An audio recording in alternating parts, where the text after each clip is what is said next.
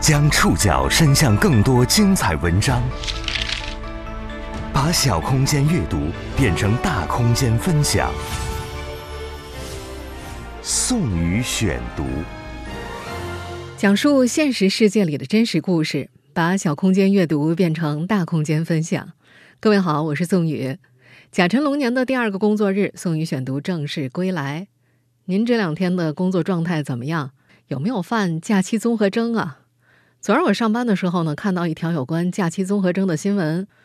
接受采访的那位某医院神经外科主任为大家所列出的恢复元气满满上班状态的建议，除了调整饮食和作息之外，还有一条我记得特别清楚。他说，上班前三天不宜安排高强度工作。这条建议真的深得我心。咱们今天这期节目，不如就聊一个轻松一点的话题，来回头看看。春节档的电影，有赖于八天的档期容量，刚刚过去的二零二四年电影春节档创下了八十点一六亿的票房最高纪录，观影人次和场次也同时创下新高。不过，票房流金淌银的同时，这个春节档也发生了很多不寻常。从上映初期部分电影过度营销的争议，再到四部电影扎堆撤档的罕见操作。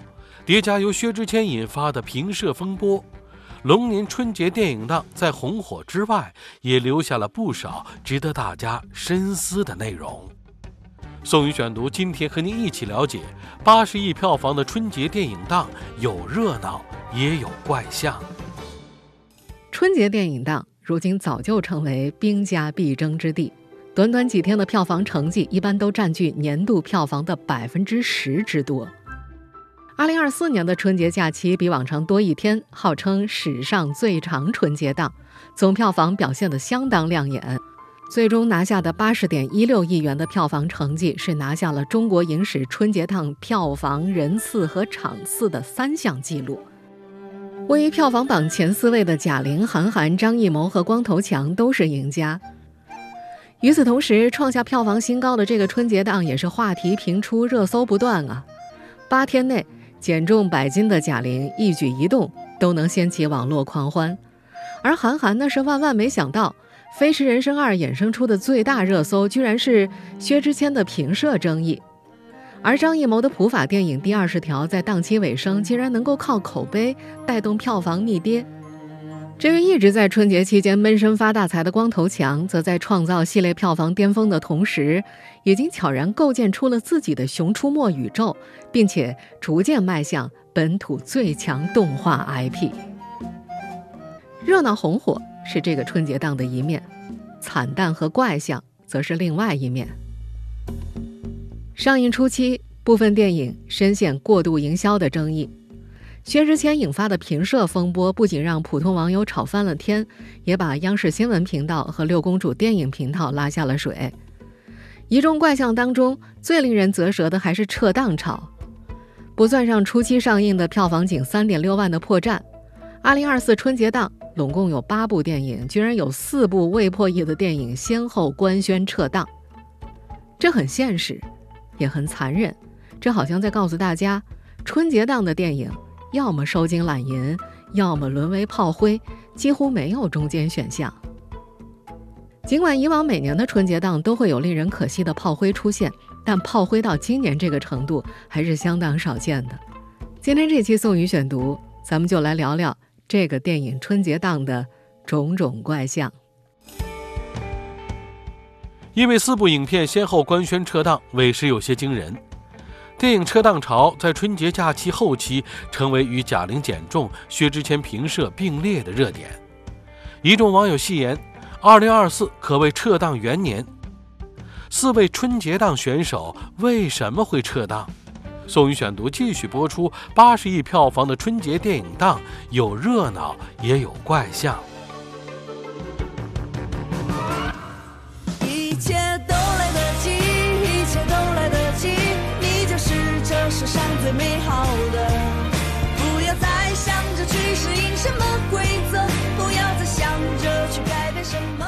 刚刚过去的二零二四年电影春节档，当整个世界的聚光灯打在长裙翩翩的贾玲身上时，有四部黯然无光的影片，惨淡离场。起初是韩延导演的生命三部曲最终章《我们一起摇太阳》于大年初五宣布撤档，主出品方联瑞影业承认在档期选择上出现了重大失误，决定延后到三月三十号重新上映。我也不想这样发疯卖惨，但是你们真的太欺负人了。不是我想生病。在节前和大家聊春节档电影的时候，我们就介绍过这部片子呢，讲述了两位重症青年勇敢又动人的生死约定。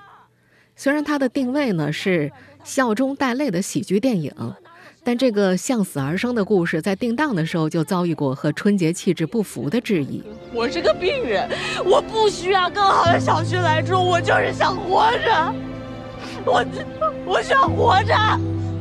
有业内人士透露。我们一起摇太阳原本的目标档期呢是情人节档，但今年的情人节呢恰好是夹在春节档中间，而摇太阳在春节档前几天的表现比较弱，难以争取到更多的排片空间，最后呢没有拿下情人节档。上述业内人士还提到，二月十四号情人节当天票房成绩不理想，或许是引发这次撤档的直接导火索，迫使片方承认失误。从我们一起摇太阳撤档开始。吊诡的续集出现了，一部毫无波澜的动画片《黄皮天降财神猫》于大年初七晚上宣布撤档。很快，宁浩、刘德华合作的《红毯先生》也发布声明，要和观众改天聊。事情还没结束呢，初八当天，春节档最后一部没有破亿的影片《八戒之天蓬下界》跟风撤档，硬是凑齐了一桌麻将。部分看过《红毯先生》的观众认为，这部电影撤档的原因可能也是和过年的氛围不太相符。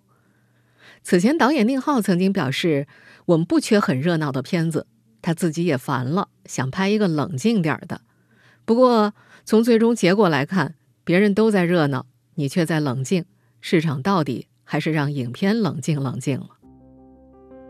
当然，四部电影的黯然退场，最根本的原因是为了尽可能的降低损失。撤档再战，或许可以预见不追求合家欢和喜欢热闹喜剧的观众，让自己输得不那么难看。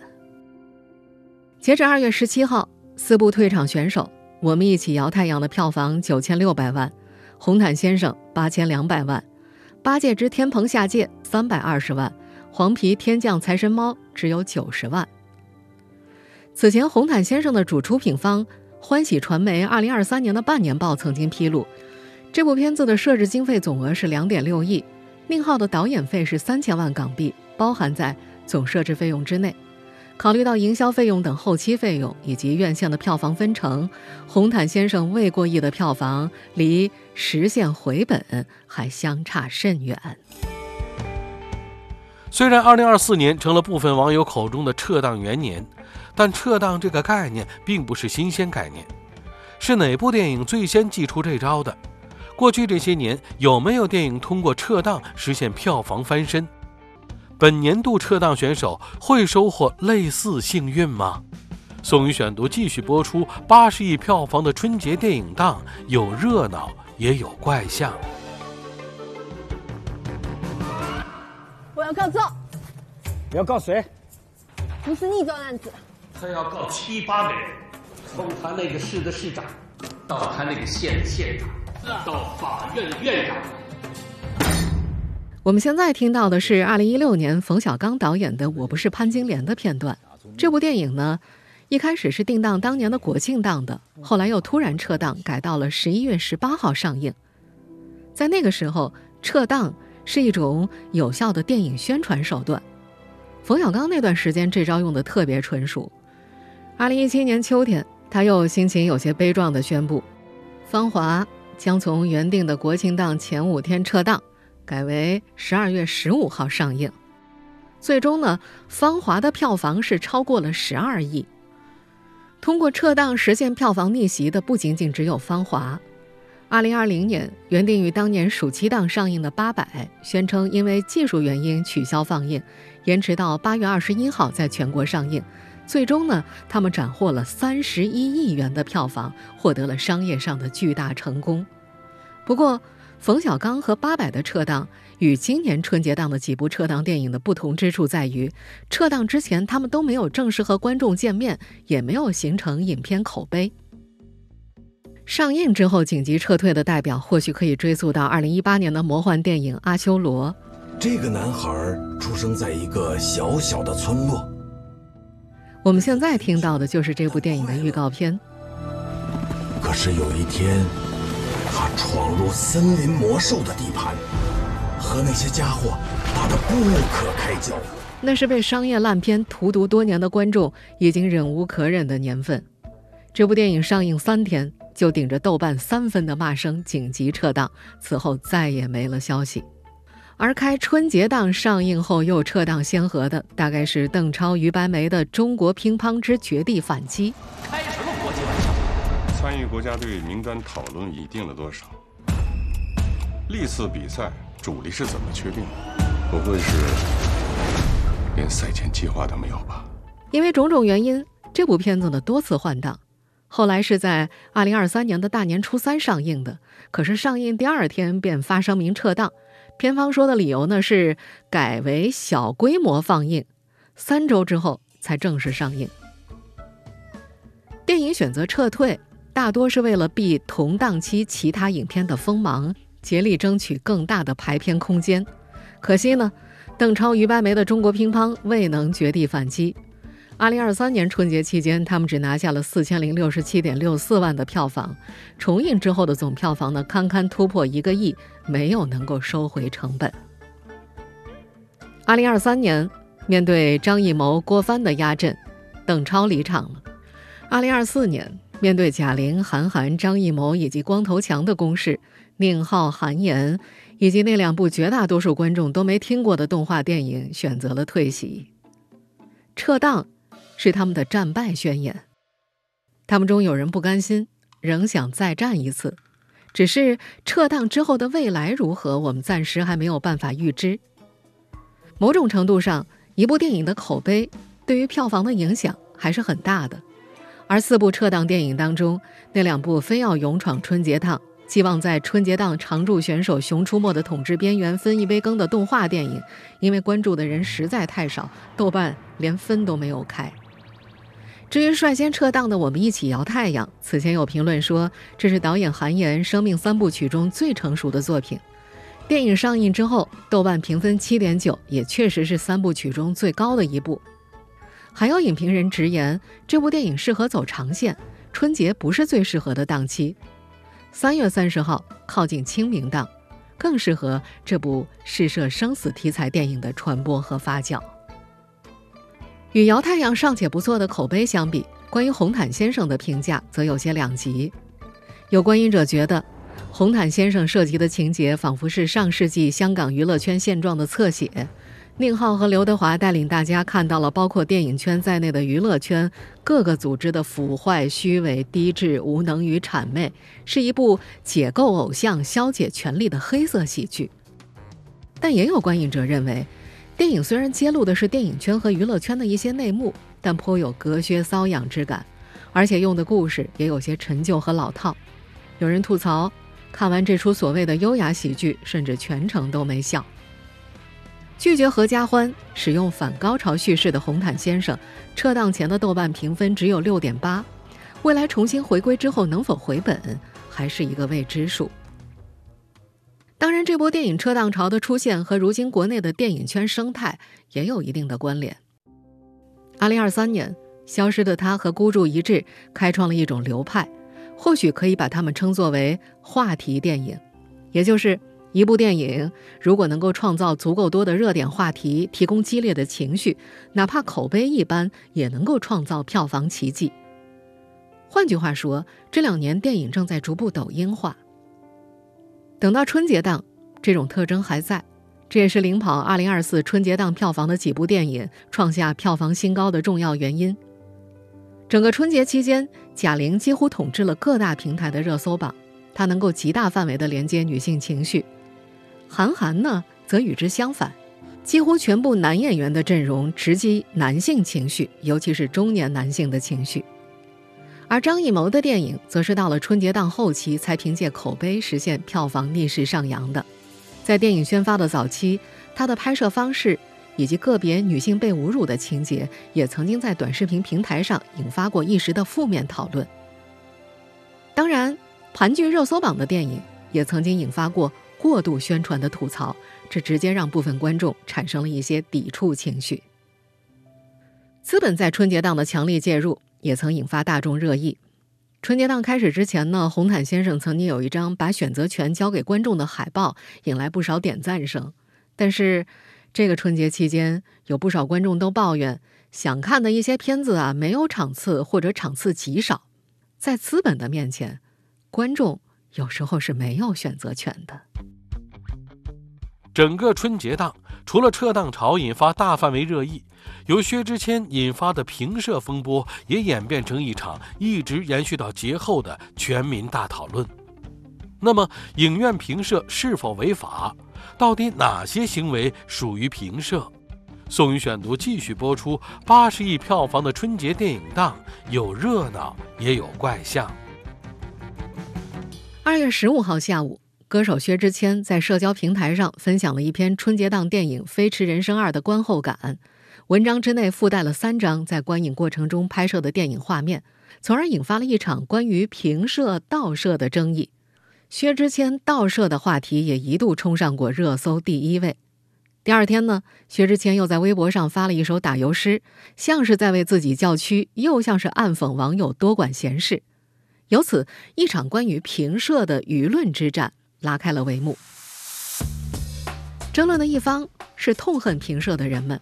他们有的认为，薛之谦的行为就是盗摄，违反了观影准则。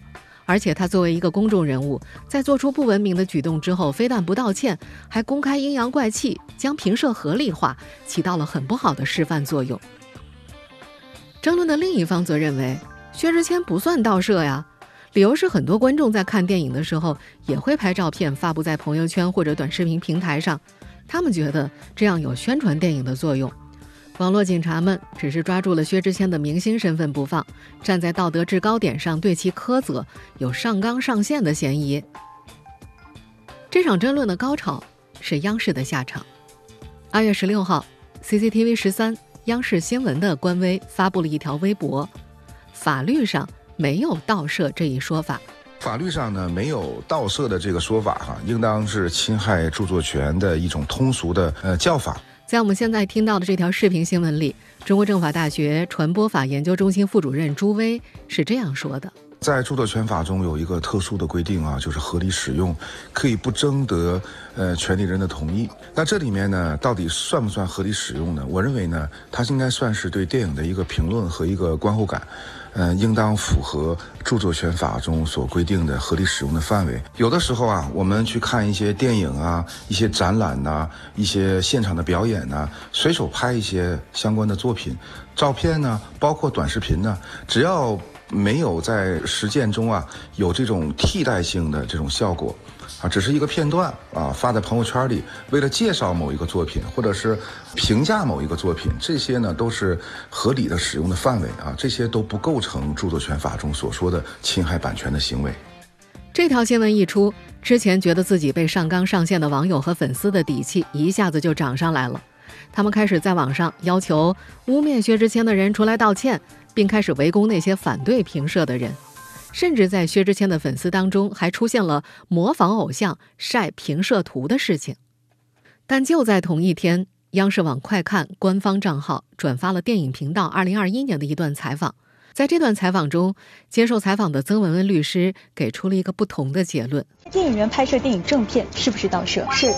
在电影院拍摄电影彩蛋是不是盗摄？是。观看电影时拍摄照片并且发朋友圈是不是盗摄？是。我只在电影院拍摄的上述的内容，但是我不传播，算是盗摄吗？是。曾律师还进一步解释，其实简单来说，龙标亮起的时候，我们就不可以再拿出手机拍摄了，对吧？对，我们要注意到，我们是购买了一个单人的观影的体验的服务，而不是说我们买了电影票，我们就可以去拍电影的内容，并且去做一个传播。其实法律是有明确的禁止性规定的，那么不能拍摄，这个是一个底线。同样在二零二一年，评论文章“评摄就是盗摄”。当电影龙标亮起之时，请收好我们的手机，更加明确地表明态度。这篇文章里提到，正在放映的电影不是景点，评摄是不文明行为，文明观影拒绝盗摄，并称这种行为不仅不文明，还有可能违法。那么，在观影的过程当中，评摄到底违了什么法呢？电影产业促进法的第三十一条规定，未经权利人许可，任何人不得对正在放映的电影进行录音录像。发现进行录音录像的，电影院工作人员有权予以制止，并要求其删除；对拒不听从的，有权要求其离场。而著作权法第十条规定，著作权包括发表权、署名权、修改权、复制权、发行权、表演权、放映权、信息网络传播权等十多项权利。院线电影属于著作权法中规定的视听作品，对电影进行盗摄，往往伴随着非法传播行为的发生。这种盗摄及传播的行为未经著作权人许可，则侵犯了著作权人的著作权。不过呢，上述这两条规定啊，对于评摄行为合不合法的界定呢，其实都是有一些模糊的。一位不愿意透露姓名的律师，在这次争议引发喧嚣之后，接受《新京报》采访时提到，前者的规定啊，只是针对录音录像，并没有明确对于拍照进行界定。而后者著作权法的规定当中，如果评摄者没有将拍摄图片用于商业目的，也很难界定侵权的行为。所以目前呢，评摄的行为到底是不是违法，还处于灰色地带，很难界定。按照现在的主流观点，评摄是否违法还很难界定。可虽然不至于违法，却并不代表评摄是一种正当行为。宋宇选读继续播出。八十亿票房的春节电影档，有热闹也有怪象。评摄在这个春节期间引发大范围争议之后，不少普通网友都提到，在日常生活当中，我们经常会在朋友圈或者社交平台看到很多朋友分享影院评摄的照片啊。比如我自己多年前呢，也曾在朋友圈发过自己评摄的照片，显示哎，我看了这部电影。觉得在影院拍个照片没什么，很正常，不影响其他观众的不在少数。否则呢，这件事也不会在网上引起这么大的争议。不过，很多人在电影院评射之后发朋友圈，不是评射的理由。不文明基数的庞大，不能反证它的正当性，只能证明这种不文明观念的根深蒂固。正如闯红灯的人很多，也不能代表。闯红灯这种行为就是正确的。前面提到的中国政法大学传播法研究中心副主任朱威在二月十六号接受央视采访的录音，除了被明星粉丝广泛传播的那一段之外呢，还有另外一段内容。他说：“虽然在合理使用范围内的评摄不构成著作权法中所说的侵害版权的行为，但是当视角从法律层面来到道德层面的时候，评摄行为的正当性依然要打一个问号。”德国哲学家康德在《实践理性批判》中写道：“法律是道德标准的底线。”大概意思是说呢，法律只是对人最低的道德要求。违反了道德不一定违反法律，因为道德与法律的调整范围不完全相同。道德调整范围几乎涉及日常生活的每个角落，也因为日常生活的多元化，许多东西无法确定统一、确定可操作的模式。但绝不是说没有办法确定就可以你随便干的。那么说到这儿，可能很多朋友要问了：为什么评摄它属于一个不道德的行为呢？因为影院属于一个公共场所、公共环境啊，它有一套公共的礼仪需要遵守。在观影的过程当中呢，任何荧幕之外的光亮和声音都会影响其他观影者的注意力。我们在漆黑的环境当中举起手机点亮屏幕，其实已经对周围的其他观众的观影体验造成了破坏。更别说呢，有些人在评摄的时候还开闪光灯，还有咔嚓一声的快门声响。当然，我们都理解，明星和普通人的一次小小的拍摄，可能源于一时兴起，可能是发自真心的热爱，可能也并不怀有什么恶意。但是，也正因为这种无意，才更加有必要强调评摄的不合理。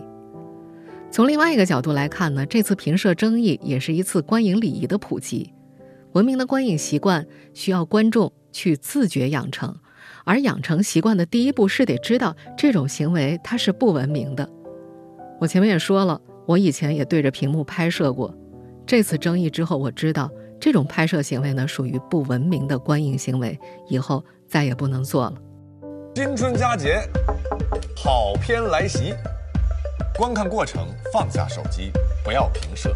我们现在听到的是二月七号国家版权局、国家电影局发布的院线电影版权保护公益广告。在这段视频当中，演员雷佳音呼吁大家保护版权，不平摄。应该像禁止在影院内大声喧哗、禁止在电影院里打电话、禁止踢前排座椅等道德共识一样，成为每一位观众的观影共识。正在听节目的各位，您怎么看待这个电影春节档留下的种种争议呢？这个电影档给你留下最深刻印象的又是哪些内容呢？你为票房做贡献了吗？我自己呢，在。八天之内看了两部电影《热辣滚烫》和《第二十条》，嗯，从一个普通观众的角度来说，我觉得这两部电影的完成度都不错。前者呢是笑中带泪的合格商业片，后者呢属于别具一格的现实题材喜剧电影，都值得一看。如果说两部之中只能推荐一部的话，我会推荐《第二十条》。这部用小品手段呈现的多线叙事的现实主义普法电影，围绕如何以刑法第二十条来判定防卫是正当还是过当展开情节。他没有进行说教，而是通过了一主两辅三个故事，引出了法律界对于第二十条的认知转变。整部电影呢，幽默段落妥帖，笑点呢也不算低俗。虽然这个电影当中吵架的内容真的是有点多，玛丽和雷佳音有好几段吵得我感觉脑瓜子疼。另外。中学教导主任加律师的家庭，敢拿捏检察官加刑警队长家庭的设定啊，也感觉有那么一点不太现实。但总体来说呢，它还是一部能够引发观影者共鸣和共情的后劲儿比较大的电影。全员演技在线，也为这部戏加分不少。如果说大家看过去年的大热影视作品《狂飙》《漫长的季节》和《宇宙探索编辑部》的话，可以在里面找到很多熟脸。有一些观众呢，将这种演员乱炖戏称为在漫长的季节里狂飙，就连此前一直被诟病演技的赵丽颖，在这部电影当中也有不俗的表现。我觉得看这部电影有点像吃一块口味丰富的酒心巧克力，它是用小品的甜包裹住了社会现实的辛辣，应该说是一部足以进入当代影史的真诚之作。以上您收听的是宋宇选读，八十亿票房的电影春节档有热闹也有怪象。本期节目综合了红星新闻、独谋、澎湃新闻、新周刊、看理想、新京报的内容。收听节目复播，您可以关注本节目的同名微信公众号“宋宇选读”。我们下期节目时间再见。